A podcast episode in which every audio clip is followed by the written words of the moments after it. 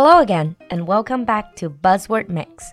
欢迎回到我们每周一次的迷你双语板块新词特饮，短短三分钟，让不同段位的你掌握最新最地道的英文谈资。In today's buzzword mix，在今天的三分钟新词特饮里，our buzzword is binge. B I N G E. Now is the perfect time to talk about this word. It is going to be Chinese New Year real soon, and I'm sure many of you have already started celebrating by eating and drinking. 相信很多的小伙伴们都已经开启了吃吃喝喝过年胖三斤的模式。那现在来说这个 binge 刚刚好。Well, binge is a period of uncontrolled or excessive self-indulgent activity. Self-indulgent 就是自我放纵。Binge 指的就是这样一个毫不节制、自我放纵的时期，particularly of eating or drinking。通常呢，就是指饮食方面的。我们有 binge eating and binge drinking，就是暴饮暴食。For example, you can say to binge on ice cream. To binge on ice cream，狂吃冰淇淋，或者说 to go on a drinking binge. To go on a drinking binge. 开启好饮模式。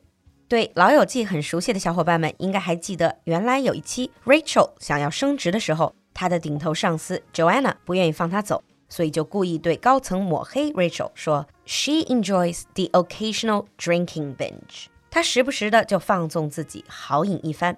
接下来我们就来看看暴食和暴饮这样两个话题。Binge eating. Sometimes you use the word overeater，过度进食。比如在有些国家还会有这样的叫做 OA，Overeaters Anonymous，叫过度进食者匿名互助会。So overeaters will meet and they will support each other and try to get out of this habit.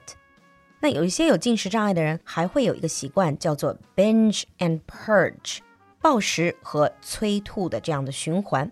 Usually, people who suffer from bulimia would have this binge and purge cycle. 通常患有神经性暴食症或者叫贪食症的，就可能会有这种 binge and purge 的习惯。那当年 Princess Diana 戴安娜王妃也是曾经罹患 bulimia。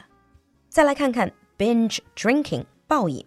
For people who binge drink a lot, they are alcoholics。经常性的暴饮很可能就是一个 alcoholic 酗酒成瘾者。And in some countries, there is a binge drinking culture. 那在有些国家呢，就有这样的好饮文化。In Chinese culture, we also have that to some extent。这个呢，在中国文化里也有。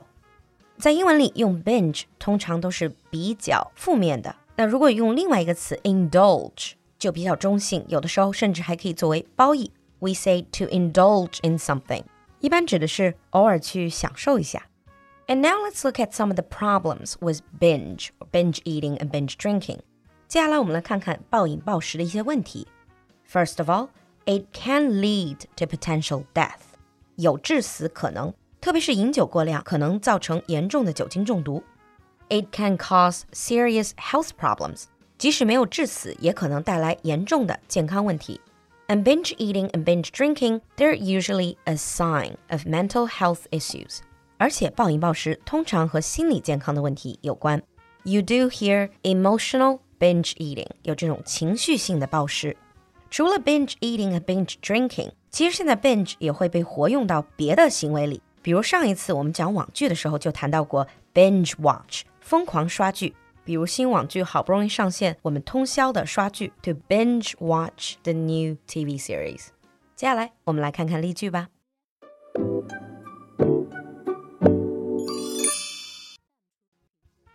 Sample one. Around the Chinese New Year, I started a week long drinking binge. Around the Chinese New Year, I started a week long drinking binge. Sample 2. A lot of my friends like to binge watch TV shows, but I like to space them out. A lot of my friends like to binge watch TV shows, but I like to space them out. 你听懂了吗？赶快关注酒馆的微信公众号“露露的英文小酒馆”来获取更多扩展内容。So. Are you ready to go on a binge around the Chinese New Year? 期待你的分享，我们下期见。